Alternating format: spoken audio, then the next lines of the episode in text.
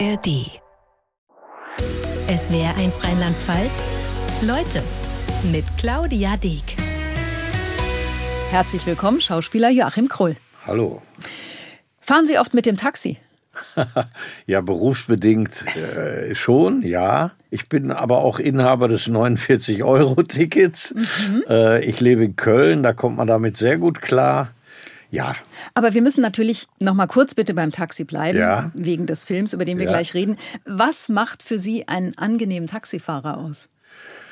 Äh, dass er ein Gespür dafür hat, wie sein Gast gerade beieinander ist, ob er ob er ein Gespräch über das Wetter führen will oder nicht, ob er Musik hören will. Auf keinen Fall mag ich Einwände, wenn ich sage, würden Sie bitte die Musik ausmachen, dass dann eine äh, irgendwie eine Bemerkung kommt, die das entweder verneint oder kommentiert, das mag ich überhaupt nicht. Oder am also, Ende die Musik vielleicht noch lauter machen. Ja, oder äh, es gibt dann auch diese Spezialisten, die die ganz leise drehen, sodass man nur noch die Bässe hört oder mhm. ein Gezischel im Hintergrund. Und dann hatte ich auch schon einmal äh, dass, dass äh, ich gesagt habe, ich habe sie gebeten, das auszumachen. Und er sagt, das hören Sie doch gar nicht. Und das wäre dann eine Bemerkung, die meinen Blutdruck in die Höhe treiben könnte. Sie spielen den Taxifahrer Josef in dem ja. neuen Film 791 Kilometer. All die Beschreibungen, die Sie eben hatten, treffen die auf Josef zumindest zum Teil zu? Ich glaube, Josef gehört zu der schweigsamen äh, Sorte. Er, er würde, glaube ich, sehr spät auf die Idee kommen, ein Gespräch zu eröffnen. Mhm. Äh, er ist ja in München. Da äh, neigt man ja eher zum Grandlertum auch. Er ist ein Reingeschmeckter. Er ist kein Münchner, aber er hat lange genug da gelebt, hatte ja auch einen gewissen Status mit seinem kleinen Spielzeugladen, den er einst hatte. Und äh, ich, ich, ich hatte sehr schnell diverse Josefs vor Augen, als ich mich mit der Rolle beschäftigt habe. Er wird wahrscheinlich sagen, ja, wo, wo, wo wollen Sie denn hin? Und das wäre es dann erstmal für eine ganze Weile. Ne? Vor gut einem Jahr haben Sie in einem Interview gesagt, dass Sie schon mal mehr gelacht haben, also als zu der Zeit nach den Corona-Jahren. Ja. Da war der Ukraine-Krieg ja. gerade am Anfang.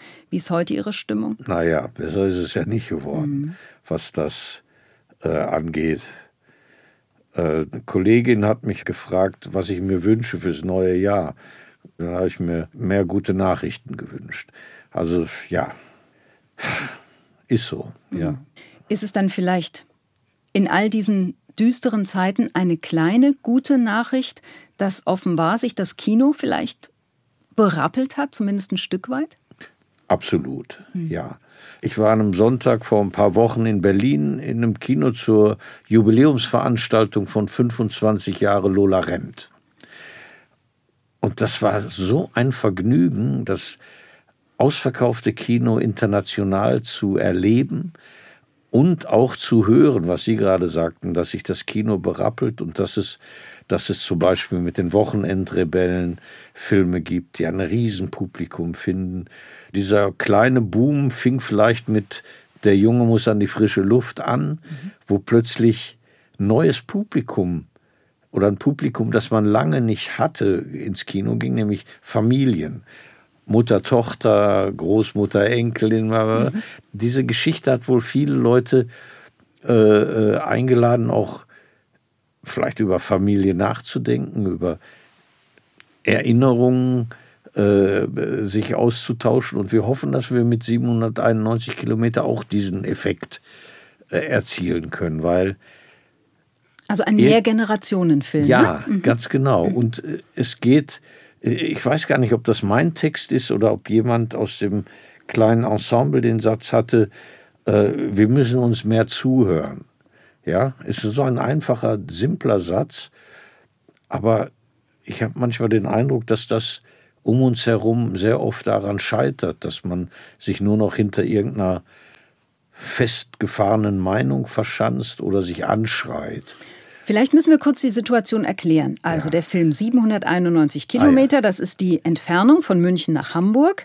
Wetterchaos in Deutschland, in München, nichts geht mehr, die ja. Bahn fährt nicht und genau. fünf Menschen fahren müssen nach Hamburg. Und Josef, der Taxifahrer, den Sie spielen, der hat dann auf einmal vier Menschen im Auto, die er eigentlich gar nicht wollte.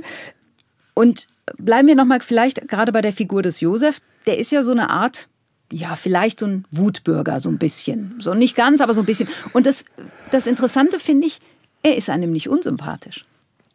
Ja, Wutbürger ist ja erstmal ein Label, das jemand erfunden hat, um es sich einfach zu machen. Mhm. Ja, es ist, man kann nicht sagen, wenn 3000 Leute da aufmarschieren, kann man sagen, das sind Wutbürger. Das geht nicht. Er hadert mit der Welt. Er hadert mit Na, er der Globalisierung. Probleme. Er hat Probleme. Ja, er hat Probleme. Er sieht, wie sich, wie sich vieles auf sein kleines Leben auswirkt. Und er spürt, dass er da recht wenig gegen machen kann. Außerdem hat er ein ganz großes Problem im Gepäck, über das wir nicht reden werden. Nein, wir wollen den Film nicht spoilern. Eben. Und das lässt ihn so, äh, ja, ich weiß gar nicht, ob ich es radikal nennen soll, sich äußern, weil, mein Gott, man zuckt ja schon zurück, wenn man heute sagt, ich habe mich radikal geäußert oder hm. äh, da äußert sich jemand radikal. Äh, darf man das noch?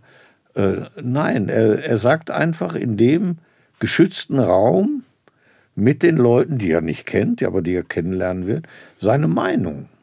Und mit im Auto sitzen so Leute wie eine Alt-68erin Marianne, gespielt von Iris Berben, ein junges Paar, ehrgeizige Jungunternehmerin mit dem chilligen Physiotherapeuten ja. als Freund, ja. der Gamer, der eigentlich ja total entspannt ist, und dann noch Susi, eine junge Frau mit Einschränkung. Also eine echte Schicksalsgemeinschaft auf engstem Raum. Und da knistert's. Ganz automatisch, ja. Also diese Versuchsanordnung, dieses, dieses Roadmovie oder Kammerspiel als Roadmovie, mhm. ist mir ja gar nicht so fremd. Mein Gott, ich habe ich hab in meiner Jugend tausende von Kilometer als Anhalter verbracht, wo man sich selber in diese Situation gebracht hat. Und daraus sind oft großartige Gespräche entstanden, manchmal auch nicht. Äh, man hat Leute kennengelernt, wo, wo man sich vielleicht sogar wieder verabredet hat oder hat sich oder man hat Einladungen bekommen zu, zum Übernachten, wenn man mhm. irgendwo gestrandet ist. So, aber es waren waren immer Momente der Offenheit und das das das ist etwas, was abgesehen von von Marianne keiner mehr von denen von denen in Anspruch nimmt. Mhm. Also Josef ist eh kein groß, großer Plauderer und er, er wollte die ja gar nicht mitnehmen. Mhm. Er hatte ja äh, andere Pläne. Wie, er hatte eine andere Idee, wie diese Nacht aussehen soll. Und die beiden jungen Leute sind aufeinander fixiert, mhm. äh, wissen aber auch längst nicht alles voneinander. Mhm. Und äh, Susi, gespielt von Lena Uzandowski, ist ein ja ein sehr geheimnisvoller Gast, der sich auch ganz peu à peu entpuppt. Mhm, mh. Und jeder Charakter steht ja für gesellschaftliche Positionen, würde ich es mal nennen. Aber das Interessante ist, es gibt ja Schnittmengen. Ist das nicht eine tolle Überraschung? Und das ist der Punkt, oder? Ja, ja. Ja, das natürlich. vergessen wir, also verlieren wir, haben wir den Blick dafür verloren, ja. für die Schnittmengen? Ja, ich weiß nicht, wann diese, dieser unfassbar schlimme Slogan von der Ich AG aufgekommen ist. Hm. Erinnern wir uns alle, wo mhm. plötzlich hieß, ja, Ich AG, Ich AG und Ich AG und dann noch die Aktien kaufen und Intershop-Aktien und dann wären wir alle reich. Ronald Reagan hat in dieser Zeit gesagt, das Problem ist ganz einfach, wenn alle reich sind, gibt es keine armen Leute mehr ja, mhm. äh, ein Präsident der Vereinigten Staaten von Amerika. Und er wollte keinen Witz machen, mal. äh, ja, diese Vereinzelung, dieses, dieses, dieses, ich, ich fahre noch U-Bahn auch ganz gerne, weil man da so viel erlebt und zu sehen bekommt. Und manchmal sitze ich da und um mich herum sind 15, 20 Leute mit demütig geneigten Köpfen über ihren Handys und es findet keine Kommunikation mehr mhm. statt, auch kein Blickaustausch. Und hu, das ist eine Entwicklung. Ich glaube, dass es irgendwann bald eine Gegenbewegung geben muss. Ich kann mir das nicht anders vorstellen. Weil der Mensch doch ein soziales muss, Wesen ist. Ja, es muss sein. Oder, oder es eskaliert, so wie wir es leider sehen mussten, äh, auch in den letzten Wochen in den Straßen, die Aggression, dass die noch, noch heftiger eskaliert und wir, äh, ja, ich will es nicht beschreien, aber I don't know. Lean on Me ist ein wichtiges Lied in diesem Film. Ja. Ähm, und da sind wir eigentlich auch bei diesem generationenübergreifenden, denn alle in dem Auto können den Song mitsummen. Ja. Und das ist eine besondere Atmosphäre. Ja, das, das spricht aber auch für die Qualität dieser, dieses Songs und, dieser, und für die Zeit, äh, in der dieser Song entstanden ist. Ich weiß nicht, ob, ob man sich in 40, 50 Jahren noch an Ed Sheeran Songs so erinnern wird, dass spontan jeder da einstimmen kann. Bezweifle ich. Und diese fünf Menschen mit ganz unterschiedlichen Hintergründen müssen sich also aufeinander einlassen, äh, miteinander reden. Es klingt aber doch so ein bisschen nach Therapiesitzung. Aber das ist es nicht.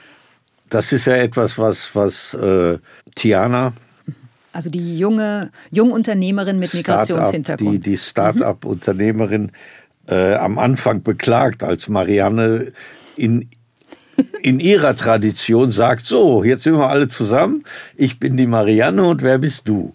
Ja, so ist sie das gewohnt oder so hatte sie, hat sie das im Hinterkopf und es ist ja im Grunde auch eine gute Idee. Nur sie macht eine absolute äh, Bauchlandung damit, weil da hat nun mal wirklich keiner Lust drauf in diesem Moment und und äh, Tiana schon gar nicht, weil sie ist sehr beschäftigt mit zwei großen Baustellen, die sie gerade hat. Es geht jetzt nicht darum, dass einer so, und ich habe folgendes Problem und du Nein, und du. genau. Es, hat- es hat eine, eine Leichtigkeit und äh, Es hat auch Witz. Ich hoffe, Ja, ich ich, habe laut gelacht, ja. ja. Diese Atmosphäre, die da auch auf mich gewirkt hat, kommt, kommt zum großen Teil daher, dass das hervorragend gecastet war. Also so eine, so eine Gruppe muss auch über, über die äh, Zeit hinaus, wo, wo die Kamera läuft, funktionieren. Ja. Sonst kriegt man da keinen Spaß und auch nicht so eine, äh, weil wir waren wirklich auf engstem Raum. Wir sind auch oft nicht rausgegangen aus dem Taxi, wenn die Kamera umgebaut wurde von links nach rechts. Sondern da gesagt- saßen die dann alle haben wir gesagt, gequetscht. lass mal hier bleiben, die Unruhe und dann geht das schneller und lass mal. Und dann haben wir nicht, dass wir den Film weitergespielt haben, aber wir haben uns kennengelernt. Ich kannte Iris von, von der Akademie oder von Filmpreisverleihungen. Wir haben bis auf einen kleinen Auftritt, den ich bei einem Doris Dörre-Film hatte in den 90er Jahren, haben wir nie miteinander gearbeitet. Ja, da gehört schon was dazu, solange wie sie beide im Geschäft sind. Ja, Ja, wir haben uns verrückt. Mhm. beide gewundert, dass das so ist. Und die jungen Leute kannte ich natürlich vom Bildschirm oder von der Leinwand. Und da dachte ich, ja, wie kann das sein, dass das so, so harmonisch abläuft? Ne? Also es war, wie gesagt, auf den Punkt besetzt. Und dieses Kennenlernen, einfach die jungen Leute mal zu fragen, jetzt erzähl doch mal, wie ist das, das Ro- Rollenspektrum? Wie arbeitet ihr mit eurer Agentur? Habt ihr, geht ihr ins Ausland? Kommen Sachen aus dem, wie ist das mit den Streamern? Seid ihr da erfolgreich? Arbeiten die wirklich anders? Ich hatte überhaupt keine Erfahrung Ja. bis dahin auf diesem Gebiet. Ganz toll. Und Iris ist natürlich ein voller Anekdoten und wir haben viele gemeinsame Bekannte und es war ein großes Vergnügen. Verhärtete Sichtweisen. Ja, in dem Film, diese Charaktere, Sie haben es gesagt, wir reden zu wenig miteinander. Das hat ja zuletzt auch Corona gezeigt. Da gingen die Meinungen weit auseinander. Wie gucken Sie jetzt mit Abstand, gerade auch als Schauspieler, auf diese Zeit? Ich muss ja zu meinem Glück erzählen, dass mich das erste Jahr gar nicht so schlimm erwischt hat. Ich hatte eine intensive Arbeit hinter mir, hatte Erholungsbedürfnis. Zu Hause war, war alles eingerichtet dafür. Es war eher, eher ein, wie so ein, eine, eine, lang, eine lange Ausruhphase für mich. Natürlich habe ich mitgekriegt, was links und rechts los war. Dann später habe ich mitgekriegt, wie doch viele Kollegen und Freunde, besonders die mehr Bühne gemacht haben, Also Theater, ja. äh, schrecklich gelitten haben. auch eingebrochen sind. Manche haben sich auch nicht erholt. Dann, ich bin ein großer Freund der Gastronomie. Da sind richtig schlimme Sachen passiert. Und ich glaube auch, dass das äh, traumatisiert hat, große Teile unserer Bevölkerung. Die jungen Leute, die wirklich genau in dem Moment ihre Abschlüsse gemacht haben und losziehen wollten. Oder ich, ein Sohn von einem Freund von mir, der hatte seine Abschlussprüfung auf der Schauspielschule bestanden mit Bravour und dann gab es kein einziges Vorsprechen ein Jahr lang. Und im nächsten Jahr stand er wieder in Konkurrenz mit dem nachrückenden mhm. Jahrgang. Diese Sachen, die sind ja alle, sind für einen individuell vielleicht nicht wichtig, aber in der Masse, ja. Da, ist, da ist schrecklich viel passiert. Und ich weiß nicht, ob alles reparierbar ist. Ich glaube nicht. Und, Und das Kommunikationsverhalten genau. hat sich auch radikal geändert, finde ich. Interessant finde ich, Sie haben ja bei der Aktion Hashtag alles dicht machen nicht mitgemacht, wenn ich es richtig gesehen habe, ne? von Schauspielerinnen und Schauspielern. Nee. Ähm, weil Sie sagen, das ist nicht meine Aufgabe oder weil Sie, weil Sie sind ja schon auch ein politischer Mensch. Ja, sind wir das nicht alles. Aber äh, nein, da irgendwie äh, in Anführungsstrichen sich kreativ hervorzutun, um Außerdem hatte ich, wie ich gerade schon sagte, mhm. nicht das Empfinden. Mhm. mhm. Ja, ich, ich habe mich nicht. Ja, ich, vielleicht habe ich auch Glück gehabt in, in, in dieser Zeit, aber ich habe mich nicht über die Maßen gemaßregelt gefühlt und, und gegängelt gefühlt. Äh, ich habe auch diese Impfungen, äh, sobald sie möglich waren, in Abstimmung mit meinem Freund, der auch mein Arzt ist, äh, sofort gemacht. Für mich war es klar, wenn mein Auto kaputt ist, gehe ich zum Kfz-Mechaniker. Wenn äh, irgendwelche medizinischen Fragen zu klären sind, dann frage ich den Mediziner meines Vertrauens. Und wenn er sagt, mach das, dann habe ich das gemacht. Ja, Vertrauen. Mir ist auch nichts passiert. Sie haben kein Hehl daraus gemacht, dass Sie vor ein paar Jahren Respekt hatten vor ihrem runden Geburtstag. der ist jetzt schon ein paar Jahre her. Ja. Ähm, geholfen hat ihnen der Rat einer Freundin, das fand ich sehr nett, die Geschichte, sich doch mal den jungen Joachim Krohl vorzunehmen. Der schaut auf das Leben des Älteren und er wäre wohl zufrieden. Ja, er hat gesagt, äh, würdest du das unterschreiben? Das unter, da, diese Blick, das hat mir wirklich irre geholfen, diese, diesen anderen Blick, anderen Blickwinkel auf, auf das.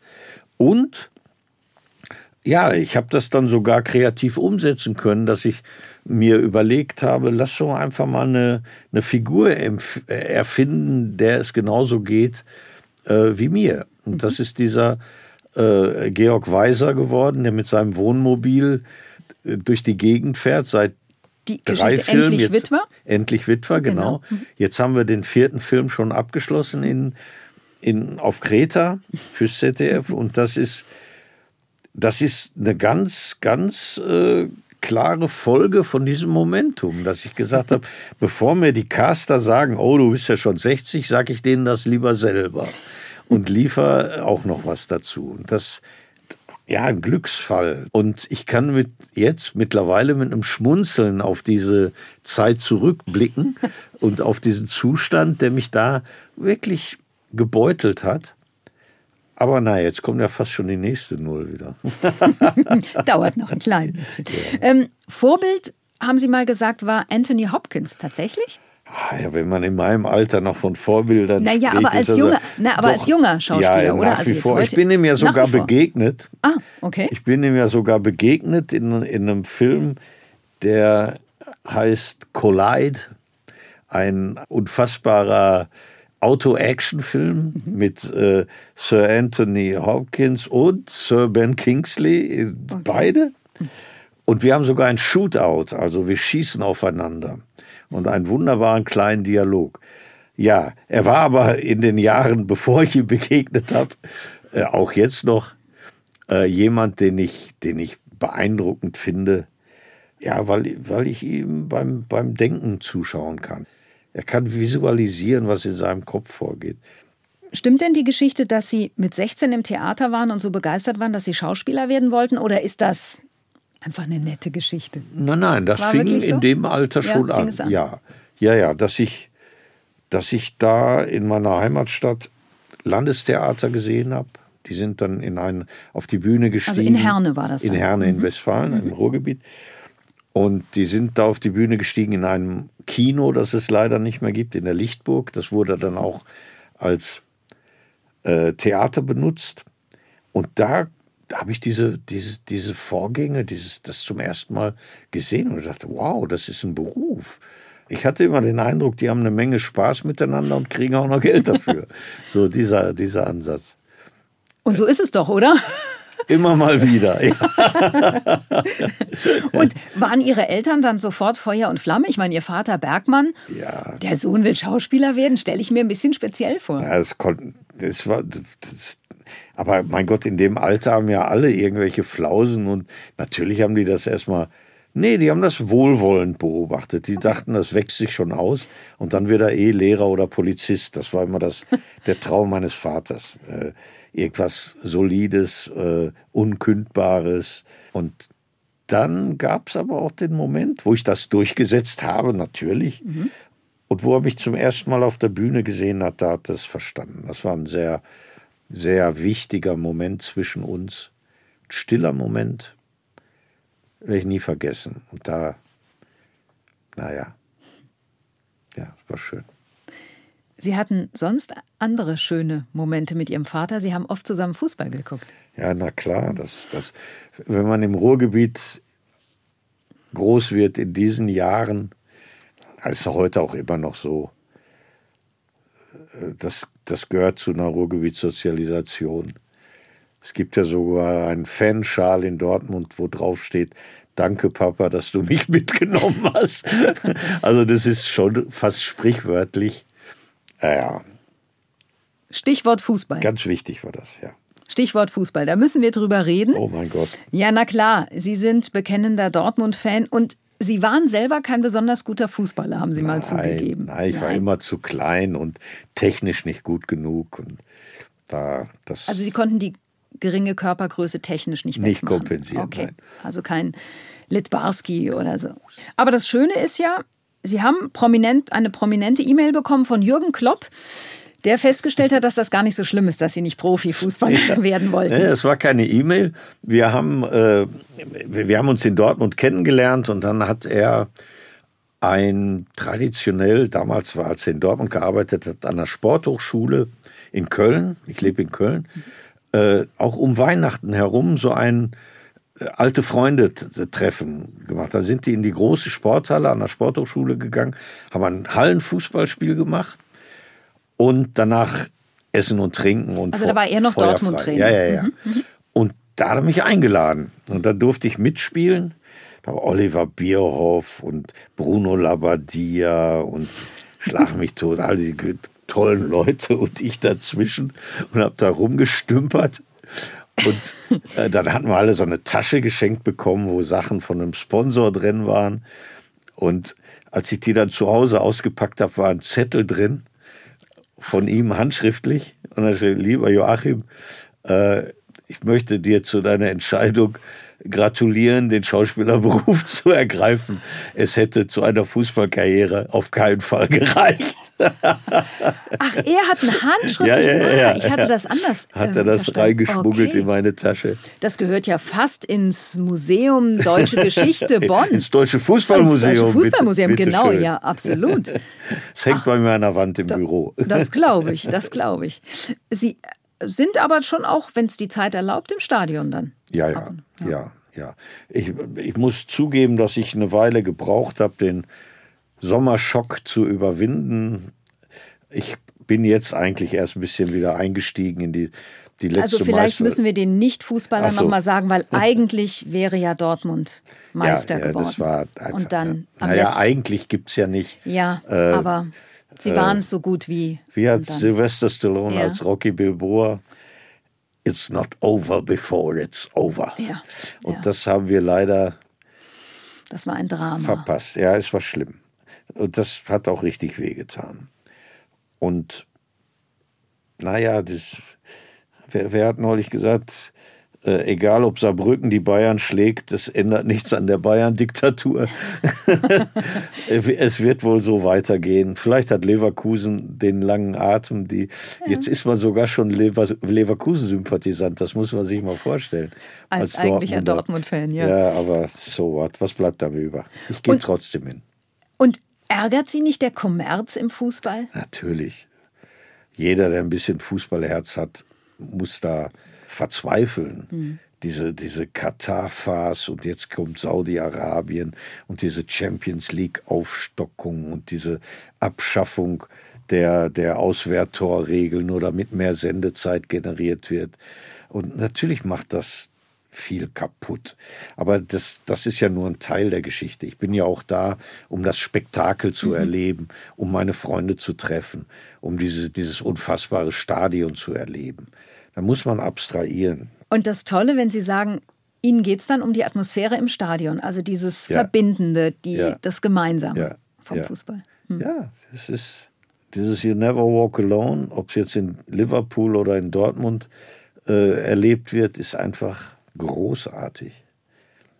Über diesen ja bekanntesten aller Fußballsongs gab es eine Dokumentation ja. und da durften Sie mitmachen. Ja. Das war wahrscheinlich ein Geschenk, oder? Das war einer der schönsten Jobs, die ich jemals hatte. Das war wirklich ein Riesengeschenk. Und es ist durch einen Zufall bin ich da dran gekommen. Ich saß bei dem Produzenten im Auto und er hat über dieses Projekt telefoniert. Und als er fertig war, habe ich gesagt, was, was habt ihr da vor? Ja, wir machen eine Dokumentation über den, wo kommt der Song eigentlich her? Mhm. Da habe ich gesagt, pass mal auf, da brauchst du doch jemanden, da dachte ich erst an einen Sprecherjob. Mhm. Das, da kannst, kommst du an mir nicht vorbei. Und dann hat er das mitgenommen, gedanklich, und hat mich dann irgendwann angerufen und hat gesagt, pass mal auf, da gehen wir drüber hinaus, du wirst durch den Film führen. Und wir nehmen dich überall hin mit. Das waren tolle, tolle Wochen. Mhm. Wir, waren, wir waren in Budapest, in Wien, in Liverpool, in New York, ah, in Dortmund, in Herne. In und, meinem Heimatstadion haben wir gedreht. Und wenn dieses Lied jetzt erklingt im Stadion, ja. dann macht das, ist es wahrscheinlich jetzt nochmal anders, oder? Natürlich, klar. Mhm. Mhm. Auf jeden Fall. Sie haben mal gesagt, Ihre Zuschauer sind mit Ihnen älter geworden. und tatsächlich, ich meine, es sitzt einer vor Ihnen, ja, weil natürlich war ich in Der bewegte Mann, in den ganzen ja. Kinofilmen Anfang der 90er, die Regisseure Detlef Buck, Sönke Wortmann, Tom Tickwer. Wie ist das im Prinzip ja doch einen Teil des Publikums immer mitzunehmen, oder? Empfinden Sie das so? Ja, das ist ein großes Glück, mhm.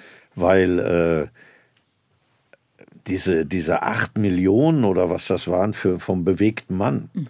das war ja der dritte Film in einer unfassbar magischen Reihe mit, mit Wir können auch anders, Tödlicher Maria und, und dann der bewegte Mann, wo ich heute noch den Bernd Eichinger tanzen sehe im, im Cinedom in Köln und der, mit der Flasche Champagner in der Hand. Joachim, wir haben einen Mega-Hit, wir haben einen Mega-Hit, wir haben einen Mega-Hit. Weil die das am, am dem Abend schon hochrechnen konnten, mhm. was da passieren wird. Und ja, das waren Millionen von Kinozuschauern die, wenn man das mal in Klicks umrechnen sollte, mhm. äh, ich glaube, diese, das ist eine unfassbar hohe Zahl. Mhm. Und diese Leute, die meine, meine Rollen mochten in der Zeit und besonders den Norbert Brommer aus dem bewegten Mann, ja. natürlich sind die mir treu geblieben. Und die sind ja dann auch im Laufe der Jahrzehnte, kann man jetzt schon sagen, zu Fernsehzuschauern geworden. Und die haben dann gesagt, ach, guck mal, da ist er in Venedig oder ach, jetzt ist er da in als Frankfurt. Als Kommissar Brunetti jetzt, im ja, Tatort. Genau. Ja. Mhm. Oder in Essen vorher mhm. als, als Kommissar Luther. Genau. Oder all die anderen äh, Fernseher. Ja, die sind mir treu geblieben. Darum, darum äh, bringe ich gewissermaßen aus der Vergangenheit mein Publikum mit, nach wie vor. Und Zwischendrin gab es aber eine Zeit, da haben Sie schon auch immer mal noch Theater gespielt, oder? Ja, ja. ja. Da, sind wir wieder bei der, bei der Retrospektive. Ich habe nicht so viel Theater gespielt, wie ich es mir irgendwann mal gewünscht habe. Aber mittlerweile weiß ich, dass ich, dass ich nicht nur viel verpasst habe, möglicherweise, mir ist auch viel erspart geblieben. Und darum bin ich damit mit diesem Moment versöhnt. SWR1 Rheinland-Pfalz-Hörerinnen und Hörer, haben Sie aber möglicherweise auch mal bei den Nibelungen gesehen in Worms. Sowas ist wahrscheinlich dann schon auch noch mal was Besonderes, ja. ein Spektakel, oder? Ja, ja. Zumal da diese, diese Aufstellung war brillant. Herr Wedel hat sich damals zurückgehalten, er hat das Ganze produziert und hat die, weil sie darauf bestanden hat, äh, die ganze künstlerische Arbeit in die Hände von Karin Bayer mhm. gelegt, die ja jetzt schon lange, lange, lange äh, Intendantin des Schauspielhauses in Hamburg ist. Er hat es sich aber nicht nehmen lassen, die Interviews, die er geführt hat, über die Arbeit so zu führen, dass man den Eindruck hatte, er hätte das inszeniert. Das, das war unfassbar. Das, wir haben da ich habe vor dem Fernsehen gesehen, ich habe gesagt, der hat nicht ein einziges Mal Karin Bayer erwähnt.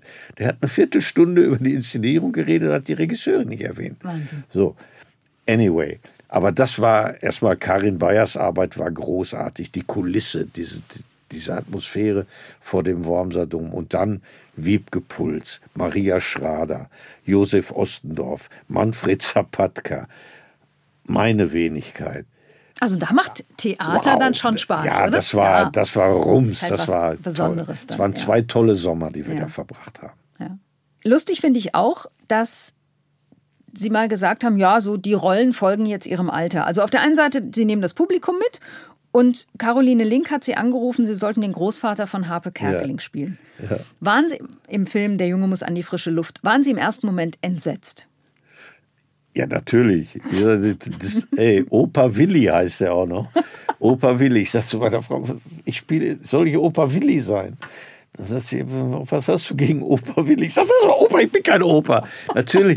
Und äh, man hat mir zugetragen, dass Caroline in einer Drehbuchsitzung, als man ihr gesagt hat, der Herr Kroll hat sich noch nicht entschieden, da hat sie sich äh, aufgeregt und hat gesagt, was will der denn? Einen jugendlichen Liebhaber kann ich ihm nicht mehr anbieten. Und da hat sie natürlich vollkommen recht. Dann hatten wir eine Kostümprobe. Da haben wir dann erstmal den Opa Willi kreiert. Und das hat so einen Spaß gemacht. Mhm. Und da war der da. Irgendwann war der, war der da. Und dann habe ich gemerkt, was für von der Ruth Thoma, das Drehbuch, was ja. für ein Geschenk das wiederum war. Also Sie merken, ich bin sehr oft beschenkt worden in der Vergangenheit. Und da habe ich gemerkt, ey, das ist ja eine Geschichte aus deiner Zeit. Harpe Kerkeling ist Luftlinie 20 Minuten Autofahrt von meinem Geburtsort Ach so, ja, klar. Ja, ja, wir sind ja, quasi stimmt, Nachbarn. Ja, All das, was da und, und die haben dann ganz viele Kollegen und Kolleginnen aus dem Biotop gecastet. Mhm. Und wir sind dann durch diese Wohnung gegangen und haben gesagt, guck mal, wie bei meiner Großmutter. Und den Stuhl hatten wir auch und die Filtertüten und mein Gott. Es war zwar in Berlin gebaut, ja, aber wir haben uns alle zu Hause gefühlt. Ja. Schauspieler sind immer ein bisschen besser, wenn sie im Heimatidiom spielen können. Mhm. Immer. Wir müssen leider doch noch mal über das Alter reden, wenn wir schon beim Großvater sind, weil ich meine, in anderen Berufen hören da Menschen auf zu arbeiten oder haben schon aufgehört. Hm. Bei Schauspielern ist das anders. Da geht es jetzt erst so richtig los, weil neue Rollen als Großvater. Nein, wie ist das? Ja, ich habe wirklich keinen Anlass, darüber nachzudenken, jetzt zu sagen, äh, Heidi, ab heute bleibe ich zu Hause, wie bei, wie bei, äh, wie, was haben wir neulich alle nochmal mit großem Vergnügen gesehen, Papa Ante Portas. Von Loriot. Äh, ich bin, äh, ich bin, wie heißt es, pensioniert. Ich übernehme jetzt das Hausmanagement.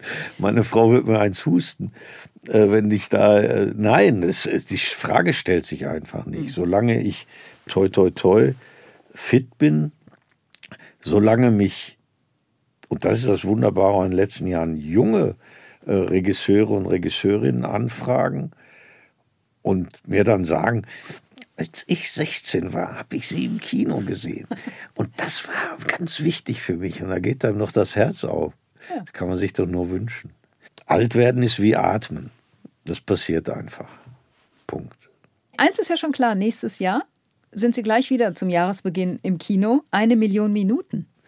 Ja, Spielen ja. Sie da auch einen Großvater? Tatsächlich, Nein. doch, natürlich. Ach, stimmt, ja klar. Natürlich. Es geht um die Geschichte einer Familie, die auf Wunsch ja. der Tochter eine lange Reise macht. Genau. Das war nach der Zusammenarbeit bei Wunderschön mit der Caroline Herfurth. Äh, jetzt hat ihr, ihr Mann seine erste Regie abgeliefert und er hat mich dann gefragt, es gibt da eine wichtige Großvater-, Vaterrolle, ob ich Lust hätte, das zu machen. Und das war gar keine Frage, klar. Nach so, wenn man sich so kennenlernt, über so eine beglückende Zusammenarbeit wie bei Wunderschön, dann fragt man nicht erst, ja, wie, um wie viele Tage handelt das sich denn oder so. Nee, das ich dann nicht. Dann macht man sich zwei schöne Tage in Berlin und dreht, wird Teil eines einer, einer. Außerdem war Ulrike Kriener endlich mal wieder meine Ehefrau. äh, das, das war sie schon mal in einem sehr schönen Film und wir haben uns da wieder gesehen. Also ich merke schon, das sind so die Kriterien, nach denen Sie Rollen aussuchen. Ja, ja es muss Atmosphäre stimmen. Ja, ja. ja. Es hat sich nie geändert. Es, mhm. es sind immer die, die, die, die Handvoll Fragen, was, wann, mit wem, wo, vielleicht wie viel, fragt man dann auch noch. Mhm. Aber die ersten vier Fragen sind eigentlich die wichtigsten. Der neueste Film, 791 Kilometer, vielleicht sollen wir es an der Stelle nochmal sagen, will nicht polarisieren, sondern vereinen. Also Spaltung bringt uns alles nicht weiter. Ja. Und alles, wie ich Sie jetzt so erlebt habe, das spricht Ihnen doch eigentlich aus dem Herzen, oder? Die Botschaft des Films, das ist schon auch so Ihr Ding. Ja, kann ich nicht, will ich auch nicht bestreiten, natürlich. Tobi Baumann, der Regisseur, hat das, hat äh, gesagt, er möchte einen Empathiefilm machen. Dass man jemand dass man links und rechts die Leute betrachtet und vielleicht sich Gedanken macht, was, was, was hat der auf dem Herzen, was schleppt der mit sich rum.